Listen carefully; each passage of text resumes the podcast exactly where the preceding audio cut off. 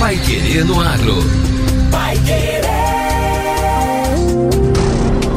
91,7. Bom dia, hoje é quinta-feira, 20 de abril de 2023. Bom dia, eu sou José Granado. Eu sou Victor Lopes. E o Pai Querendo Agro, edição 792, está no ar.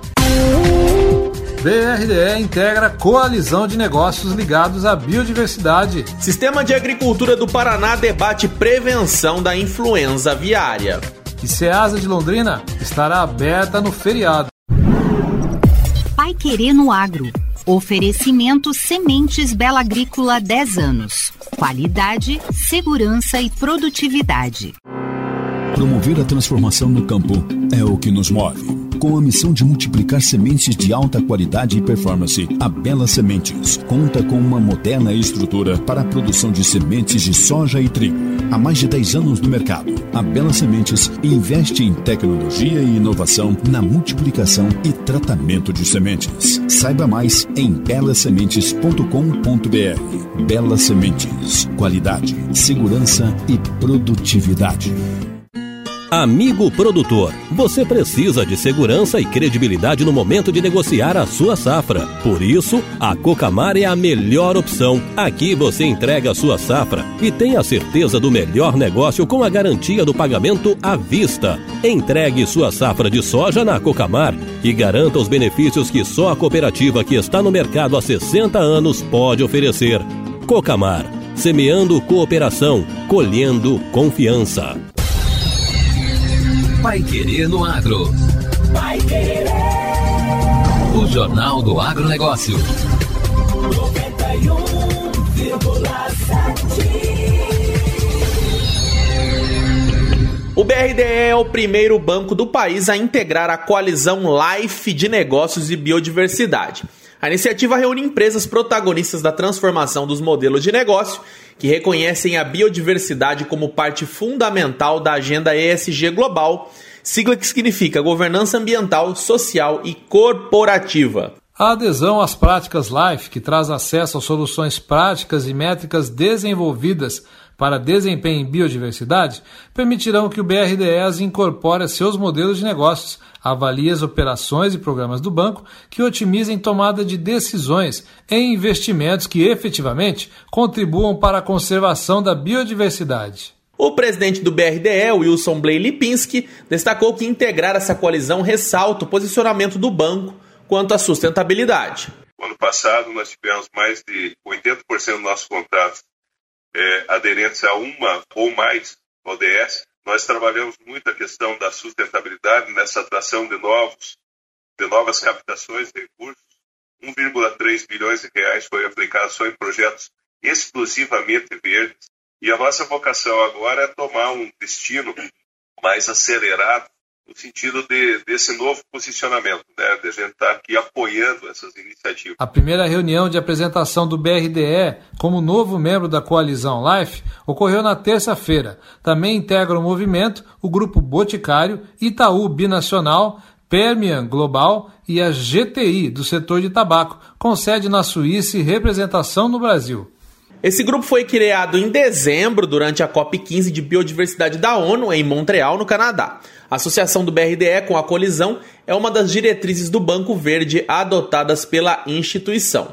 Com uma análise interna, a Coordenação de Responsabilidade Socioambiental do BRDE já identificou ações e mecanismos que o tornam verde há um alinhamento de 79,5% em ao menos um objetivo de desenvolvimento sustentável no crédito conseguido pelo banco. 94% dos projetos apresentados foram enquadrados no ODS 13, que corresponde à ação climática. A metodologia da Life oferece métricas de desempenho em biodiversidade por meio do software Life Key. Com isso, é possível obter eficácia dos investimentos destinados aos programas ambientais redução de riscos relacionados à biodiversidade e geração de créditos de biodiversidade. Vai Querer no Agro. O Jornal do Agronegócio. Sistema de Agricultura do Paraná debate prevenção da influenza aviária. A parceria entre produtores rurais, municípios e governo estadual é fundamental para impedir que a gripe aviária de alta patogenicidade chegue às granjas comerciais aqui do Paraná. O assunto foi debatido na terça-feira em Francisco Beltrão, no Sudoeste, com lideranças da região e a equipe do Sistema Estadual da Agricultura. Com a participação de lideranças municipais, produtores, estudantes, técnicos e entidades do setor, o evento, que aconteceu no anfiteatro da União de Ensino do Sudoeste do Estado, faz parte de uma série de ações do governo estadual para orientar sobre a enfermidade. O secretário estadual da Agricultura e do Abastecimento, Norberto Ortigara, que coordenou a reunião, disse que a avicultura paranaense tem importância reconhecida mundialmente, com quase 5 milhões de toneladas de carne de frango produzidas em 2022, o que representa mais de um terço da produção nacional, além de representar 40% da exportação brasileira de aves. Esse é o nosso negócio. Nós devemos tratar de forma muito profissional, muito correta, com os melhores protocolos, os manejos absolutamente coerentes com o risco que estamos expostos. Para o diretor-presidente da DAPAR, Otamir César Martins, o apoio das prefeituras é essencial para colocar em prática o plano de contingência. E nesse plano de contingência nós vamos precisar muito das prefeituras, as integradoras têm seu plano de contingência, a DAPAR tem seu plano de contingência. Semana passada tivemos treinamento dos médicos veterinários aqui da região do Sudoeste, né? repusemos o pessoal, faltando só lá em Planalto, mas já está sendo chamado, porque a gente repõe, está sendo chamado mais 18 médicos veterinários para que nós possamos realmente enfrentar. O diretor-presidente do Instituto de Desenvolvimento Rural do Paraná, o IDR Paraná, Natalino Avance de Souza, destacou que a entidade também abraçou a causa e está à disposição para colaborar nas ações de prevenção e conscientização. O governo do Paraná intensificou a prevenção já em outubro do ano passado, quando os primeiros casos começaram a atingir países aqui da América Latina. Entre as medidas, o Estado solicita ao Ministério e a DAPAR tem feito vigilância ativa em quase 450 propriedades rurais, sendo cerca de 15 mil amostras já analisadas e todas negativas para influenza aviária, pelo menos até aqui. Agora, no Pai Querendo Agro. Destaques finais. Ceasa de Londrina estará aberta no feriado. As Ceasas de Londrina, Maringá e Foz do Iguaçu vão estar abertas normalmente amanhã, 21 de abril, no feriado de Tiradentes.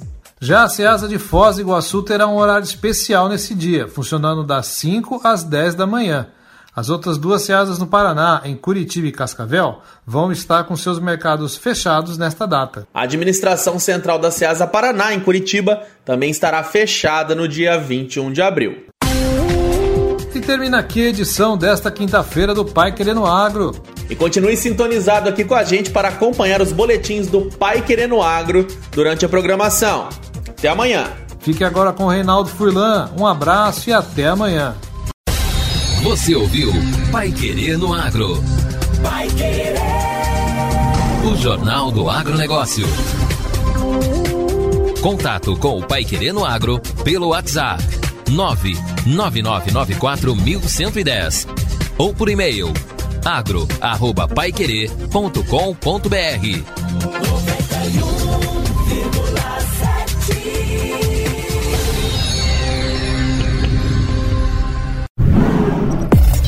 Pai Querer no Agro. Oferecimento Sementes Bela Agrícola 10 anos. Qualidade, segurança e produtividade.